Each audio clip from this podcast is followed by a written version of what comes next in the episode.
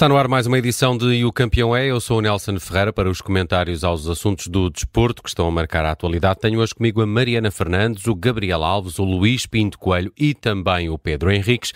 Vamos falar da Taça da Liga que tem a sua final fora a partir de amanhã em Leiria e logo com esse uh, Braga Sporting uh, já lá vamos. Antes uh, falemos aqui um bocadinho de uma outra Taça da Liga, a de futsal, com esse Benfica Sporting ontem, que deu a vitória eh, para os eh, Leões, mas não sem eh, polémica. Há um momento em que um jogador do Sporting estava sentado no banco e invade o terreno de jogo, chuta a bola, impede a continuação de um ataque por parte do Benfica. Nas últimas horas tivemos uma reação do Benfica exigindo a repetição desta final da Taça da Liga, dizendo que é um precedente gravíssimo para o futsal uh, nacional. Mas, uh, Pedro Henriques, muito uh, boa tarde. pelo que percebi, a atuação da equipa de arbitragem adequa-se àquilo que dizem os regulamentos. Boa tarde. Bem, em primeiro lugar, eu sou ou fui uh, árbitro de futebol, não de futsal, embora tenha tirado o curso há também 20, há 30 anos atrás e até tenha exercido durante dois anos e, portanto, o futsal tem coisas diferentes de futebol. Sou especialista em futebol e, portanto, uh, sei resolver todos os casos em termos teóricos, teste escrito para o futebol. No futsal, embora acompanhe, uh, tenho também conhecimento, mas não sou especialista. Mas, em primeiro lugar, até posso começar pelo fim, que é dizer isto, que é o seguinte, que é a questão da repetição do jogo. Um jogo, para ser repetido, e isto é é, é, é, transversal ao futebol ou ao futsal, é preciso que haja um erro de direito. E, e, esse erro de direito tem que ter impacto no jogo. Basicamente, o que é que diz é não é uma apreciação de um árbitro que marca um penalti que não é um penalti. No caso do futebol, uma questão de fora de jogo, não fora de jogo, dar gol, não dar gol. Isso é os erros normais, são chamados erros de facto. Erro de direito põe em causa o espírito da lei e sim dá direito à repetição. É, por exemplo, eu fazer um lançamento lateral, marcar um gol na baliza adversária e o árbitro validar este gol quando não se pode marcar gols na baliza adversária de, diretamente através do lançamento lateral. Aqui, o árbitro só haveria um erro de direito se o árbitro, uh, por um lado, uh, uh, recomeçasse mal o jogo. Isto é, o, um jogador com, suplente, quando entra no terreno de jogo e toca na bola, isto é igual para o futebol futsal, é punido com livre direto no sítio onde toca a bola. Se tocar dentro da sua própria área, como é óbvio, livre direto da área, seria pontapé de penal. Se ele se enganasse neste recomeço, aí sim tínhamos um erro direito. Mas vamos admitir, porque a questão depois aqui que se coloca é a questão disciplinar, e aquilo que a gente sabe é que um jogador suplente que se, que se entra no terreno de jogo e toca na bola é punido por entrar no terreno de jogo com cartão amarelo. Se impedir um gol ou uma clara oportunidade de gol, isto é igual para o futebol futsal, é punido com cartão vermelho direto. No caso do futebol e também no futsal, se entrares no terreno de jogo e cortares um chamado ataque prometedor, uma jogada perigosa, levas amarelo por entrar e amarelo Uh, por, uh, por cortar o ataque prometedor e és expulso. Vamos admitir que houve erro, que eu acho que não, que foi cumprido porque o ataque prometedor no futsal não é igual ao futebol, tem a ver com o número de jogadores e o Sporting, no momento em que o jogador entra no terreno de jogo, tem três jogadores atrás da linha da bola, de campo e mais o guarda-redes, ainda por cima posicionado na baliza, uh, chamam-se aí estar uh, a proteger a baliza, pronto, e portanto o Benfica deixou o guarda-redes lá atrás, está com mais quatro e portanto há ali uma certa igualdade numérica e ou, há quem diga até que há inferioridade porque só tem dois jogadores envolvidos no processo de ataque. Essa é a parte que eu não vou entrar, portanto aqui a dúvida podia ser vermelho por acumulação uh, ou eventualmente uh, só ser amarelo. E eu acho que a decisão correta foi o amarelo. Mas deixem-me só, e para terminar isto, porque, porque, o programa é muito curto, quer dizer o seguinte: mesmo que agarrássemos aqui num erro direito por causa da expulsão e ter sido advertido, é preciso que esse jogador, ou seja, que esse erro direito tivesse impacto no jogo. Ora, esse jogador já não voltou mais ao jogo e, portanto, na prática, ele nunca mais teve interferência no jogo, com amarelo ou com vermelho. E o jogo começou de forma legal, com o livre direto, 5 contra 5, Uh, e não houve, portanto, uh, nenhum erro nesse recomeço. E, portanto, havendo um erro direito aqui, era preciso que tivesse impacto e já a história mostra-nos outras situações de protestos de jogos em que até foram cometidos erros de direito, mas como não tiveram impacto no jogo, não houve um gol, não houve um cartão vermelho, esse jogador não marcou um gol, etc., os jogos nunca foram repetidos. E, portanto, eu diria, da minha certeza absoluta, que o recomeço foi correto tecnicamente falando, com livre direto, porque quando a Lei 3, página 29 do futsal diz que é, recomeça com livre direto ao pontapé de penalti, as pessoas estão a dizer que isto não é uma escolha do árbitro, é livre direto, pontapé de penalti se ele tivesse tocado a bola dentro da área. E, e, é sempre punido com amarelo por ter entrado no terreno de jogo. Portanto, a repetição tenho a certeza absoluta que não vai acontecer. Agora, há aqui uma questão que é essa que todos podem falar, e, e, e que é a questão ética. Portanto, não vale, nem, nem vou pronunciar sobre isso. Portanto, e mais, as leis de jogo têm que evoluir no futsal e no futebol, no sentido de que todas estas pessoas que estão no banco, seja elas qual for, ou interferirem no jogo, por e simplesmente não podem continuar mais nesse jogo e têm que ser penalizados uh, de forma muito superior àquilo que é uma situação com um jogador de campo. Gabriel Alves, uh, a arbitragem também deu que falar, principalmente este fim de semana em Espanha, no jogo do Real Madrid. É verdade, a arbitragem. Boa noite, boa tarde, boa noite.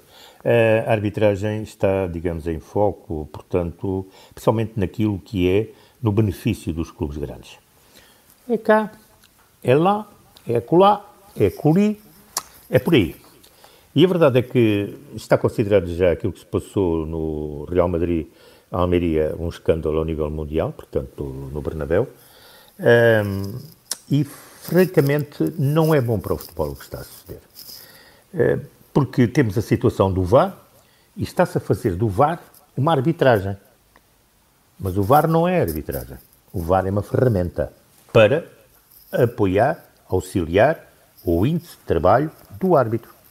E esta questão que eu deixo aqui, me parece que é importante, porque ontem houve lances onde o VAR, eh, até por aquilo que eh, tivemos a oportunidade de observar, não foram lances muito claros, principalmente na questão do, do da grande penalidade, no golo do Vinícius, Uh, mas a verdade é esta: há um quarto árbitro, há árbitros assistentes.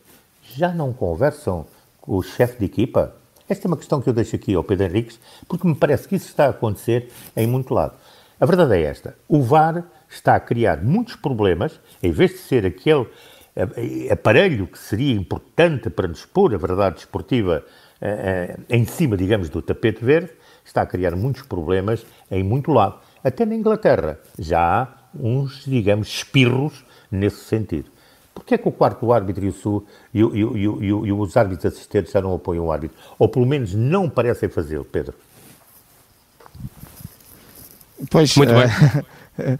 eu Pedro, acho que a pergunta fica no ar. Sim, é de forma muito rápida. Acho que não há nenhuma inconfidência quando eu disser que eu e o Gabriel Alves Uh, eu tenho um prazer enorme uh, de conhecer o Gabriel Alves e falar com ele, e nós falamos muito em off, no sentido fora aqui de, das nossas, destas quatro linhas. E eu também comentei o Pedro Henriques como árbitro, é? Exatamente, é verdade. E portanto o Gabriel Alves é uma pessoa que sabe muito de futebol, tem muitos anos de, experiência e, e, e, não é uma questão mais técnica do penalti ou de fora do jogo ou da questão do 4-3-3, sabe muito de futebol no geral e nós gostamos muito de falar um com o outro e, e, e tivemos a falar exatamente sobre isso. E para terminar, só dizer que hum. neste momento, e o Gabriel Alves pensa isso, eu também penso, acho que a questão de, do VAR, as pessoas começaram, os, os árbitros, sabem que têm ali um suporte e começaram a se imiscuir daquilo que é o mais importante, que é tomar decisões. Não quer dizer que o façam de forma deliberada, é que é uma forma de proteção. Não me vou meter nisto, porque posso não ter bem a certeza e sei se errei, o VAR vem por cima. E este é o problema da tomada de decisão, que está claramente a afetar a equipa de arbitragem com o conforto do VAR e depois dá no que dá. Hum. Uh, Luís Pinto Coelho, uh, não sei se uh, está satisfeito já com, com o anúncio do, do documentário sobre Pinto da Costa. Amazon Prime Video, 15 de março, parece que já há data. É, é, boa noite. Uh, é, é, bom para, para, para o Pinto da Costa, se for candidato, tem já. Bem em boa altura, uma, não é? Uma boa altura, uh, um mês antes das, das eleições, por isso é, é, é interessante, é uma boa propaganda para, para ele, uh, mas, mas a equipa também terá que ajudar, porque Uh, se o Porto continuar a ganhar, a probabilidade dele, dele ser reeleito é maior. Se, se a equipa não, não, não for uh, competente e, e, se, não, se não se aproximar do, de Benfica e de Sporting, a probabilidade dele não ser reeleito é grande, o que será uma surpresa. Mas eu, neste momento, se me perguntassem hoje, ao dia de hoje, acho que o André Vilas Boas vai ganhar as eleições. Hum. Queria fazer-te ainda uma outra pergunta a, a propósito da, da, vida do Futebol Clube Porto. Como é que estás a fazer a avaliação deste mercado, não, não temos uh, para já grandes movimentações no que toca ao Porto e continua por uh, confirmar o que parece ser um, um, um desejo do Olympiacos, que era contar com David Carmo nesta, nesta janela de transferências. Parecia-te uma boa solução para, para o Central ou também não consideras que era, um, era uma boa ideia perdê-lo, tendo em conta as opções que, que, que o Porto tem para aquela posição? Eu parece-me que a opção do Leão seria mais interessante pela questão da opção de compra, porque uh, mesmo que a opção de compra do Olympiacos seja 18 milhões, como se falou hoje, eu não me acredito que o Olympiacos pague 18 milhões por um central. Raramente o Olympiacos paga mais de 10 milhões por um jogador pagar 18 por um central parece-me parece que, que, que, não vai chegar a esses valores. O Leão sim poderia, uh, porque terá mais capacidade financeira, chegar a outros valores, uh, mas o, o, o, importante aqui é o jogador jogar, quer seja no Olympiacos, no Leão, encontrar-se uma solução. O Porto também diminuir a folha salarial, que me parece que é o objetivo nesta fase, já com a saída de Navarro, Verón e agora será o, o, o David Carmo, e chegará um central. Eu acho que vai chegar um central mesmo no final do, do mercado, o Porto anda a avaliar diversas situações e encontrar aqui a melhor oportunidade de negócio, talvez até um jogador um pouco mais experiente, uh, sem grandes custos, e penso que não haverá mais nenhuma mudança no, no, Porto, acho que não sairá mais ninguém, mas também não entrará mais ninguém. Uhum. A Mariana Fernandes é jornalista de Desporto Observador e terá acompanhado ao longo desta tarde também as conferências de imprensa de Artur Jorge e de Ruben Amorim, lançamento dessa taça uh, da Liga que vai acontecer em Leiria já a partir de amanhã e com uh, relato dessas partidas aqui aqui na Rádio Observador. Como é que olhas para esta competição que também está a viver um bocadinho o seu fim deste, neste modelo? Eh, terá mudanças a partir do próximo ano, pelo que uh, percebi, e uh, junta-se aqui Braga, Sporting, Benfica e uh, Estoril. O Estoril fez uma boa caminhada nesta, nesta competição, deixa de fora o Futebol Clube do Porto, uh, mas uh, já para o que toca ao jogo de amanhã, tivemos os dois treinadores a querer elogiar muito, por um lado, o Artur Jorge, a figura que diz ser do campeonato, Vitor Jóqueras, dizendo que é um uhum. acima da média da, da, da, nossa liga. Por outro lado, o Ruben Amorim deixa um grande elogio, dizendo que Artur Jorge é um dos melhores treinadores que o Braga já teve nos últimos anos. Acho que nenhum deles mentiu. Uh, a verdade é essa, ou seja, parece-me óbvio para todos nós acho que é uma verdade um bocadinho lá para Alice, não é? Que Vitório Óqueras é a figura deste campeonato e também acho, uh, incluindo o próprio Ruben Amorim também nesse lote, que Artur Jorge é dos melhores treinadores que, que passou pelo, pelo Sporting de Braga nos últimos anos.